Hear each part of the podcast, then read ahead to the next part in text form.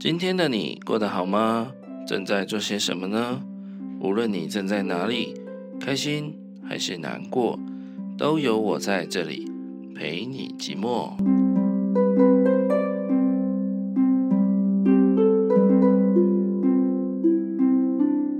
欢迎收听陪你寂寞，我是凯。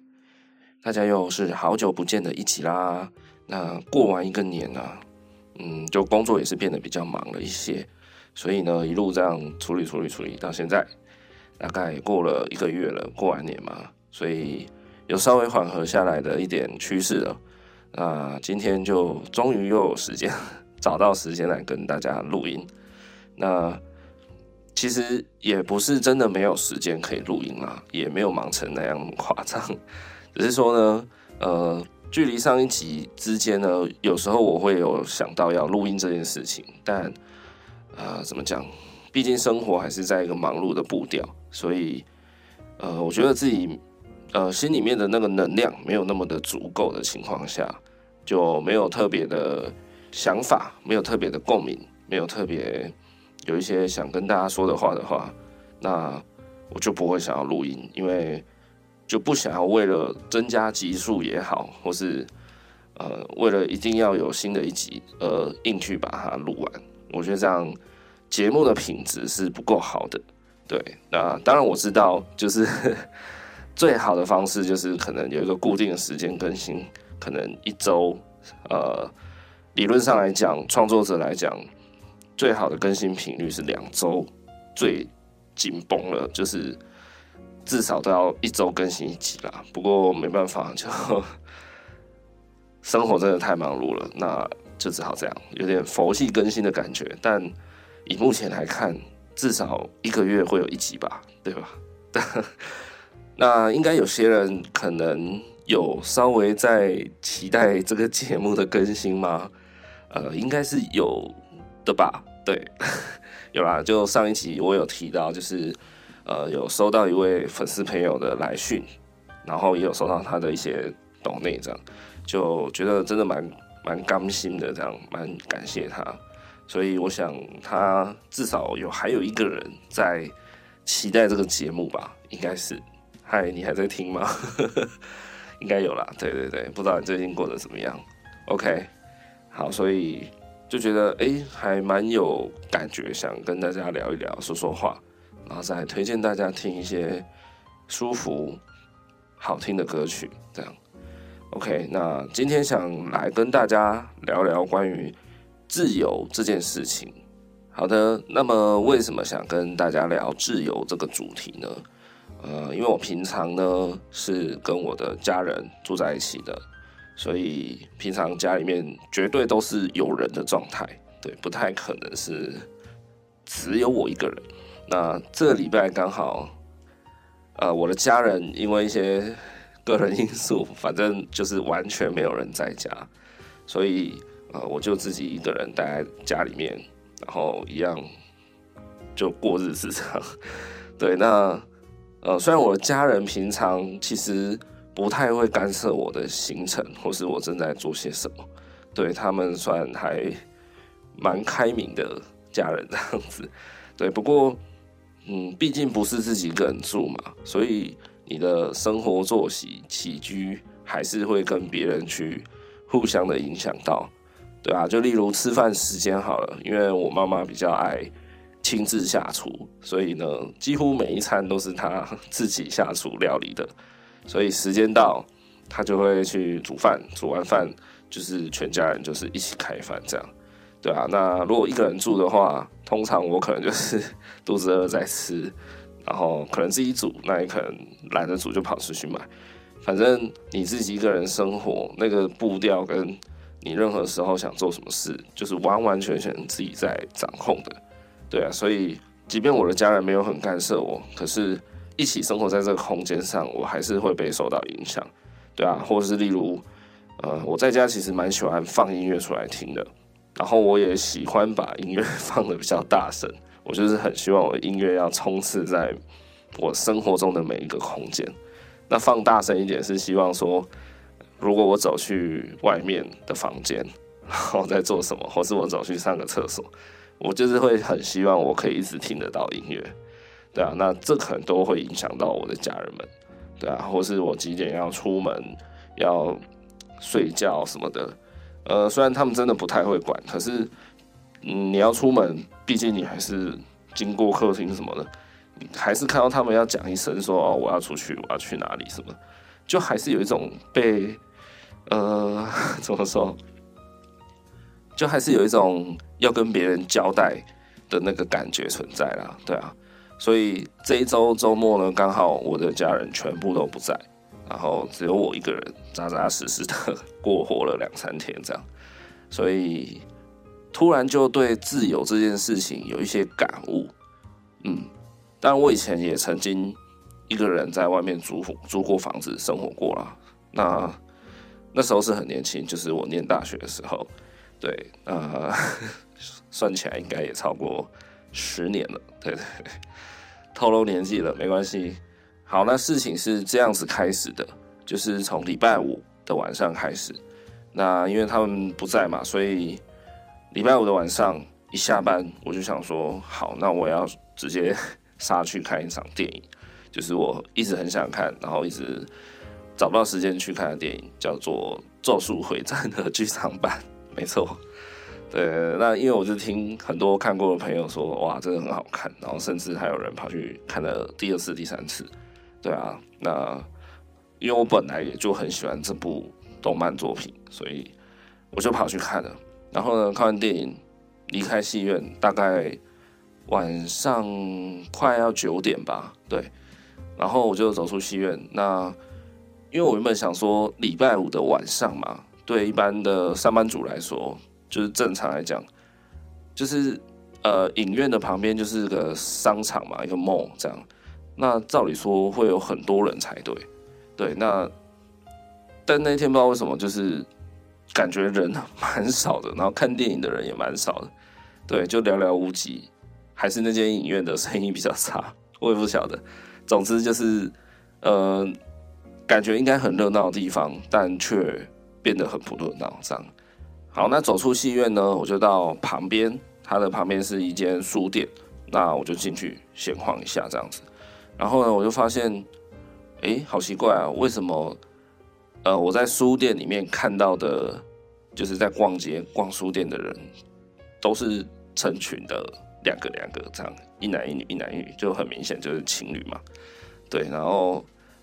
我就不以为意啊，反正就 OK，就是来看书这样子。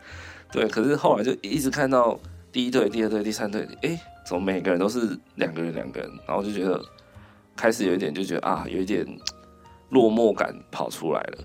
对，我落寞感不是说看到人家是非单身的，就是有男女朋友陪伴在约会什么。我落寞感不是来自这里，我落寞感单纯来自觉得，呃，哎，人家有人可以陪。包含呃，一开始我看到几个人，他们就是也是一个人站在那边看书，然后后来过没有多久，诶，他的女朋友可能就跑来了，然后就走走走走向他，勾着他的手，然后就啊一副甜蜜幸福的样子就离开了书店，这样。对，那当下我是觉得，因为我看到了一些还蛮有趣的书的内容，然后你在那个时候就会很想把内容给分享出去，或是跟人家。讲一讲，聊一聊，一起讨论。那但是我就是只有一个人，所以那感觉就有点惆怅了啦。那我也不是说故意要一个人去看，然后在那边装得很可怜。我在要去看电影之前呢，也是有问过几位朋友啦。不过，哎，不知道，好，大家都刚好这个时间点很忙，还是我有问题，我也不晓得。总之就是没有找到人陪我去看。对，那我就觉得 OK 啊，也没关系。反正我以前本来就也会一个人去看电影嘛，我觉得这其实也没什么。对，所以就导致那一天晚上就是突然有一点落寞啦。对啊，那个落寞感就是来自于我平常正常的时间里面下了班回到家，呃，家里有家人，就是你不至于感觉到你是孤独的一个人。对，你回到家，你可以跟家人互动、讲话啊什么的。那那天晚上呢，我知道我回到家仍然是空空没有人的状态。所以我就会特别觉得，呃，那我想要在外面待久一点，然后看有没有什么找一些乐子还是什么，也没有，就是我不会说，哎，就是觉得啊，工作了一个礼拜，然后今天是礼拜五的晚上，照理说是一个很 happy，然后很狂欢，可能要揪朋友去喝个小酒啦，然后逛个街、吃个饭啊，看个电影等等，做任何事情都好，就是就是怎么会一个人很孤单寂寞的看完电影，然后再回到一个空无一人的家？对对对，呃，我不是要小题大做啦，就是好像就是我知道有些朋友听到这里可能会开始想说，呃，尤其是那些在外地独自生活，然后可能自己一个人在那边租个房子打拼的人，对，他们可能会想说，我讲这段经历不就是他们每天都在经历的吗？就是上下班之后，下班回到家一个人。然后也许自己吃饭，然后没什么朋友可以找，或是朋友可能也都忙，然后自己呃晚上做一些事情以后睡个觉，早上起来继续上班这样。呃，我不是要就是有点好像小题大做了，然后有点过度敏感这样，只是说因为我平常的模式就是呃上下班以后回回到家就是有家人可以跟我互动，那那一天就是很难得的啦，很难得。我的家人是完全都不在的，连一个人都没有剩下来，对，所以呃，那个落差感是蛮突然、蛮有的，这样，对对对。好了，那总之呢，我就一直很不想回家，很抗拒这件事情，然后我甚至就是呃，有一点走火入魔感觉，就很想去找，就是旁边的陌生人跟他打个伞，然后跟他讲话、聊聊天这样子。对，当当然我最后是没有这么做啦，因为呃勇气还是没那么够。对对对，OK，反正那一天我下班以后跑去看完电影，然后跑去逛完书店，这过程中我就是没有讲过一句话，因为就没有跟别人互动过。对，就独自做着自己的事情，最后呢还是带着这种不甘愿的心情回到家了。这样 对，然后那当下我就觉得，哎，很奇怪哦，平常。我明明就是被束缚住的状态嘛，那怎么现在我突然有了一个很全然的自由的状态的时候呢？我突然就迷茫了，你知道？就嗯，当然知道说，诶，我有了一个全然的自由时间，我可以来开始来安排我应该怎么做，应该怎么做，要做什么事情。但是当我呃。真的展开了一段全然的自由的时候，我反而觉得好像开始害怕了，害怕这种很全然的自由的感觉，就突然心里面有一些感悟跑出来，所以今天就特地想跟大家来聊聊关于自由这件事情。那讲到自由这个点呢，呃，我自己有一个过去有一个感触，就是我觉得人啊，随着你的年纪越来越大，越来越大。呃，你身上的身份标签就会越来越多。对，什么是身份标签呢？就例如，我们还是幼儿幼童时期好了，可能在还没有念幼稚园前，三岁以前的我们，呃，身上的身份标签非常的少，就只有小孩这个标签吧。那开始步入幼稚园也好，或是小学，身身上就会多一张什么？就是学生的标签嘛，对。那在随着求学阶段再往上成长一点，可能我们的身上会多了什么小老师啊，或是多了干部。那一直到大学好了，可能多了什么系学会干部的身份，系学会成员的身份，然后多了什么校园亲善大使的身份。对，那你前面那些标签都还是贴着哦，因为你一辈子都会是别人的女儿嘛，或是儿子嘛，那你一辈子也都会是某某人的兄弟姐妹嘛，手足。对，所以你身上同时贴着某人的儿子女儿，某人的手足，那你还同时贴着你是一个学生，你是一个系学会会长，你是吉他社社长，你是什么什么小老师，你是谁谁谁这样。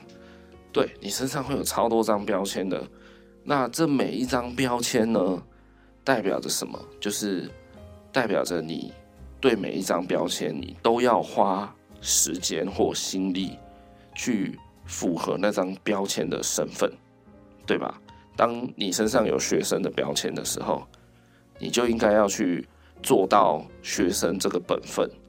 那什么是学生的本分？就是可能你要念书，你需要考好试，你需要在求学阶段找到自己的志向。那甚至刚刚有提到，你可能身上还会有别人的同学这个标签。对，大家不要想说，诶，别人的同学怎么算一个标签？当然是啊，你在一个班级团体生活，你要如何当一个？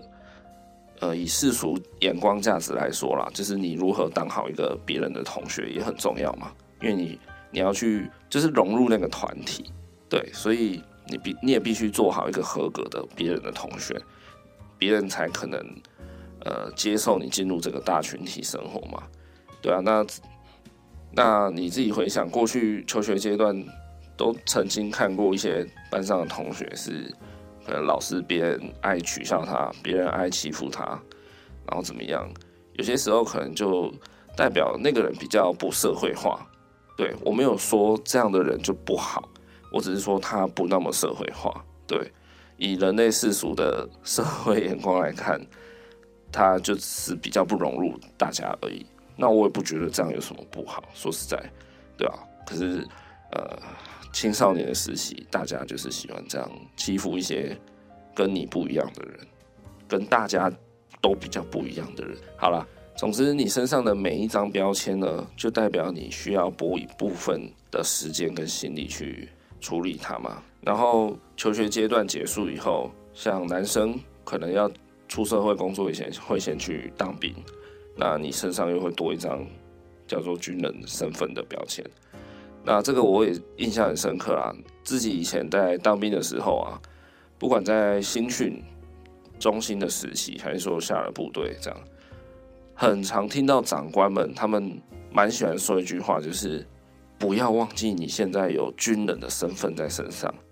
对，尤其是呃，当我们这些义务役的要 放假要出营区之前，都会有一个呃类似就是。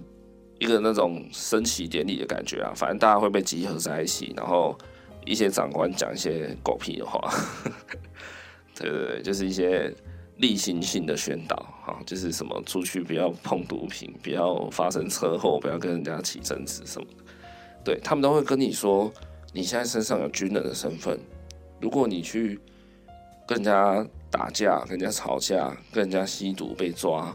然后出入一些声色场所、不良场合，被警察查到，那你会有更重的军法要来呃处罚你，这样对。那所以我印象很深刻啦，就是长官会一直耳提面命的跟你说，你有军人的身份哦，你有军人的身份哦，嘿，所以你放假在外要做好一个真正当当的人，这样子。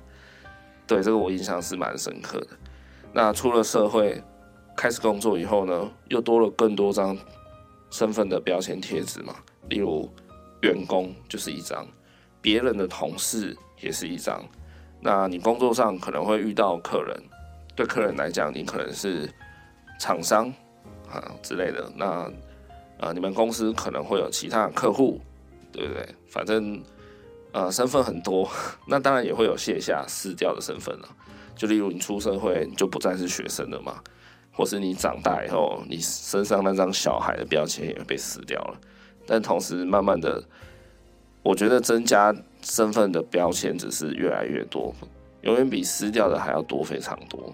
对，再来呢，如果你开始谈恋爱，那你就会多一个身份叫别人的男朋友、女朋友。那你们走到结婚的话呢，哇，你就变人家的老公、老婆。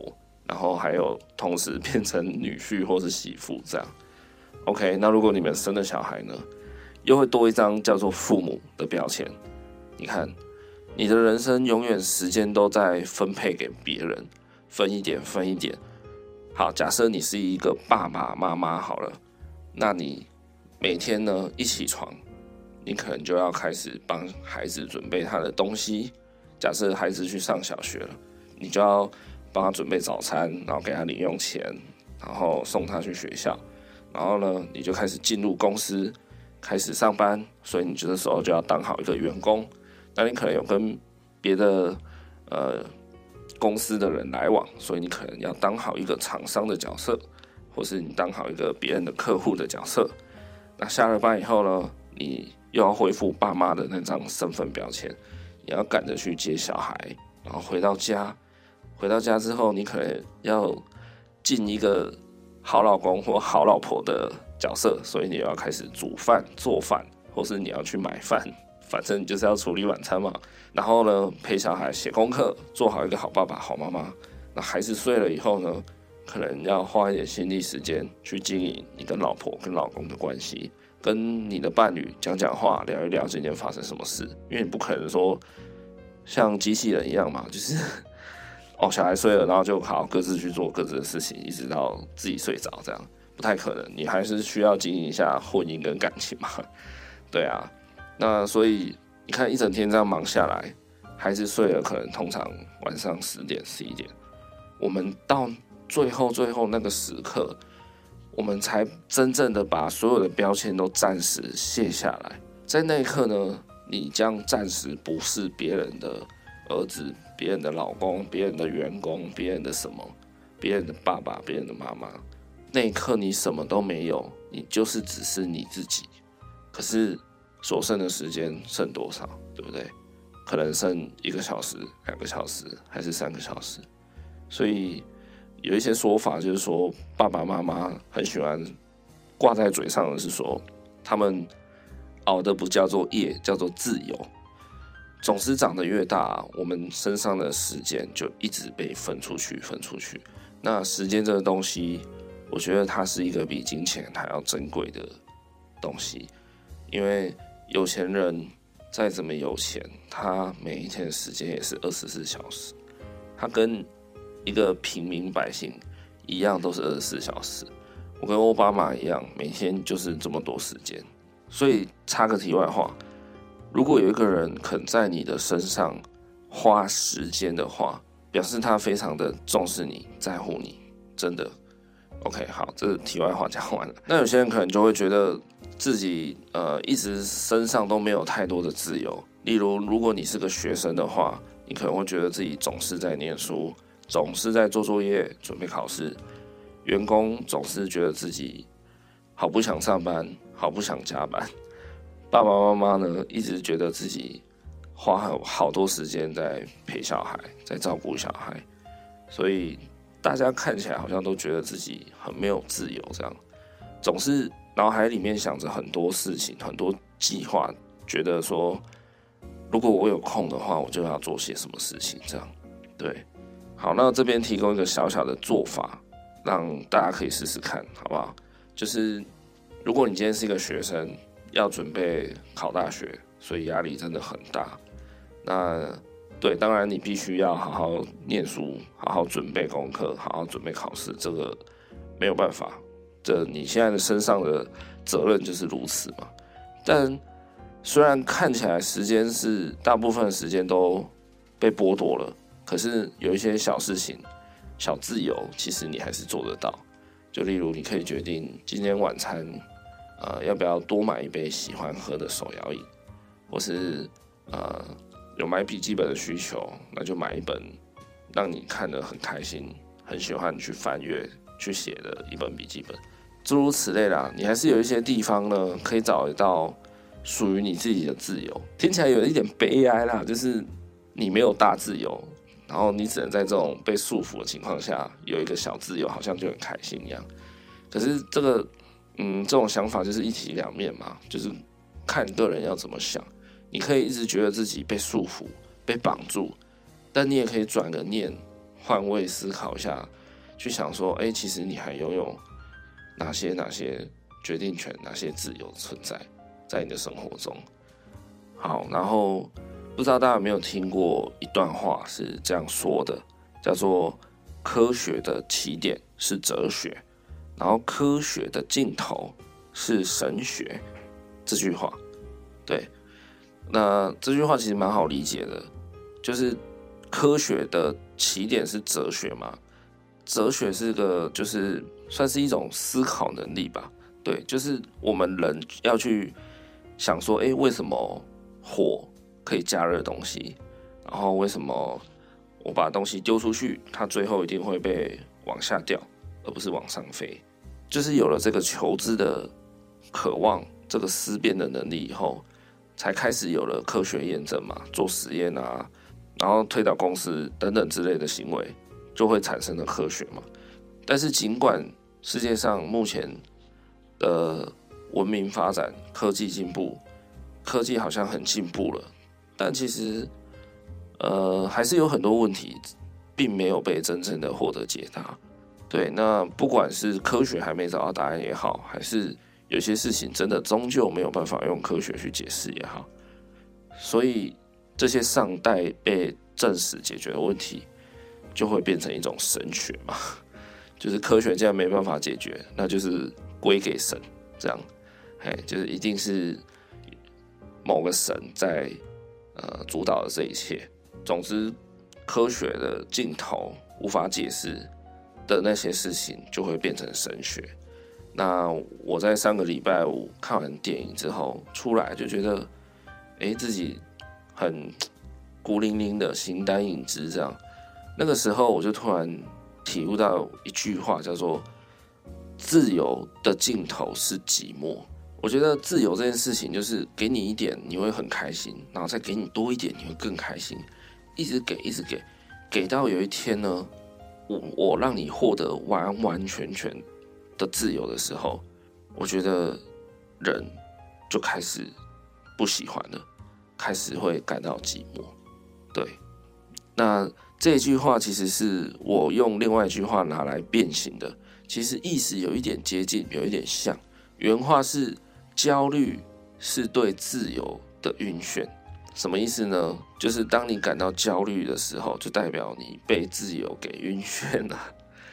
就是当选择太多的时候，你反而会很焦虑，很不知道怎么选。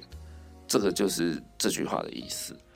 对，总之就是我给你全然百分之一百的自由的时候。你就会不想要这种自由了。什么是百分之百的自由？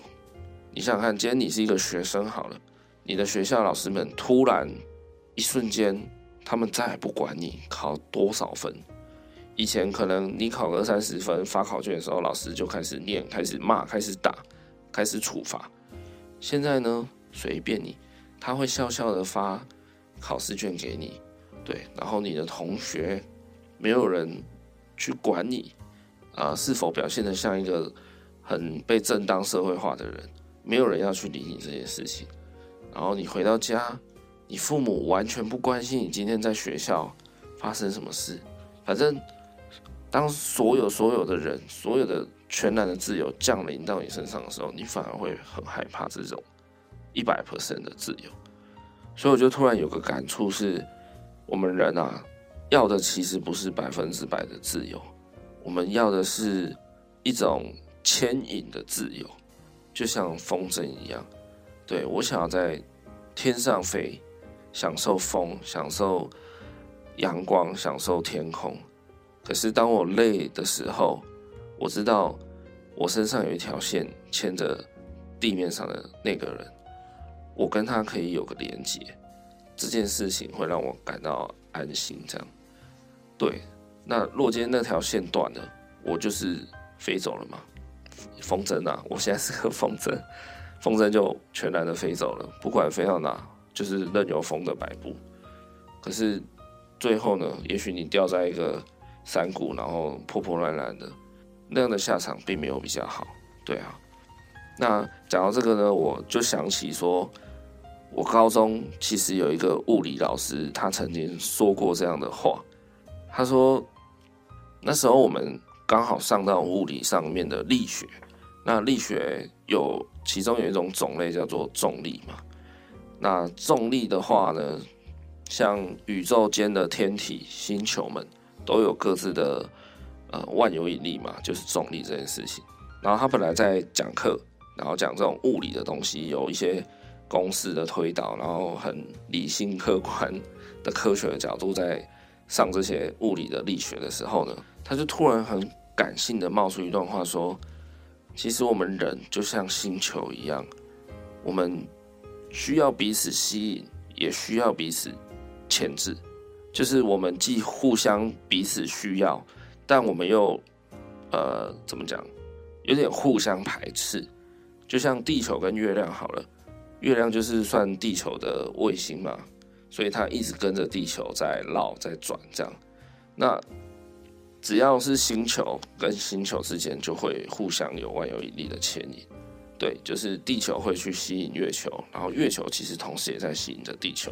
那只不过大小有差，地球大很多，所以地球对月球的吸引力会大很多。可是为什么月球没有被吸过来撞上撞在一起？那是因为我们太阳系还有一个 最厉害的霸王，叫做太阳嘛，它就是超大颗的。所以，即便呃，就是在这样的距离下，它就刚好牵制住月球，所以月球才可以一直保持跟地球这样子一直公转自转，这样很平衡的一个状态。对，所以那那个时候，这个物理老师的这一这一席话让我印象蛮深刻的。对啊，就是在一个那么科学的氛围下，他突然来了一个这么，你看这个就很很。很像神学的一种感觉的东西啦，对啊，就是哎，从物理的力学方面突然悟出一个道理，说人就像星球一样，既需要彼此牵引，也需要彼此排斥，才能维持一个舒服的平衡。对，那我们现代人呢，呃，不管你是什么身份，你是忙碌的学生也好，整天被工作追着跑的。呃，社畜、员工、上班族也好，或是你是一个爸妈，整天被小孩绑住，觉得很舒服感很大。我觉得我们每个人都，呃，有蛮大一定比例的程度是几乎没有什么自己的时间啊，对啊，所以我相信很多人的脑袋里面都曾经想过这样的句子，叫做“如果我有空的话，我就去做什么什么什么”这样。可是人就很奇怪，当你真的有那个时间的时候，你又会啊、感到很烦躁、很焦虑，因为你突然有一段时间可以做任何事情的时候，你就会不断的想要把事情给收纳进来、塞进来。就拿我来举例好了，这个周末我突然有一段全然的自由嘛，我家人全部不在，那我可能洋洋洒洒。在笔记本上写下了十项我想要完成的事情。平常可能呃受制于家人的限制什么的，比较没那么自由，比较不能那么随心所欲。好，我可能列了十项要做的待办清单，但我后来会发现，其实我根本就也没有那么足够的时间去完成所有的待办事项。大家试想一下，你突然有一段很自由的时间的时候，你又能做什么？你又想做什么？那你又能做完什么？对啊，通常反而会更焦虑啦。我觉得，为什么？因为你可能会加入你更多想做的事情，又或者是你可能会跑去做一些完全不相关的事情，然后把时间浪费掉。反正最后结果就是你根本完成不了所有的事情，甚至你可能只完成一两项、两三项。对啊，我觉得，呃，这个就是。欲望的问题了啦，对，大家有没有想过一件事情呢、我们现在此时此刻，二零二二年的呃科的科技的进步、文明的进步程度，已经跟大概才三十年或五十年前的我们，已经差非常非常非常多了。好，我们有行动网络，然后我们几乎也人手一台手机，可以做到很多很多事情的时候。我们的人啊，有比以前的人还要快乐吗？呃，我不确定真实的数据调查怎么样，但就我自己的印象，我会觉得我们现代人可能还活得比以前科技没那么好的时候的那些人还要不快乐。对啊，可是很奇怪，我们的科技进步不就是要为生活、为人们带来便利吗？或者是更深一点，就是为人们带来快乐吗？结果怎么反而人们变得更不快乐？对不对？很奇怪。所以其实应该这样说，我们的科技一直在进步，但是我们的欲望也一直在扩张。对，所以我们的快乐程度是一样的。当我们的心，我们的心的容量就是这么大而已。可是今天你的欲望不断的扩张以后，你的心里面还是只会剩下一点小小的空间去容纳快乐这件事情。这就是为什么现代人可能过得还不如以前科技不进步的时候的人还要过得还要更不好。对，所以啦，就是关于快乐这件事情，其实就是关于知足了。当你越知足，越能够很简单的满足于你生活上所有事情的时候，其实你就会感到越多的快乐，越多的幸福感。对啊，嗯，我以前有读过一段话，叫做“我原本以为自由是可以让我为所欲为，但我后来发现，真正的自由其实是不必身不由己。”对，其实我原本以为自由。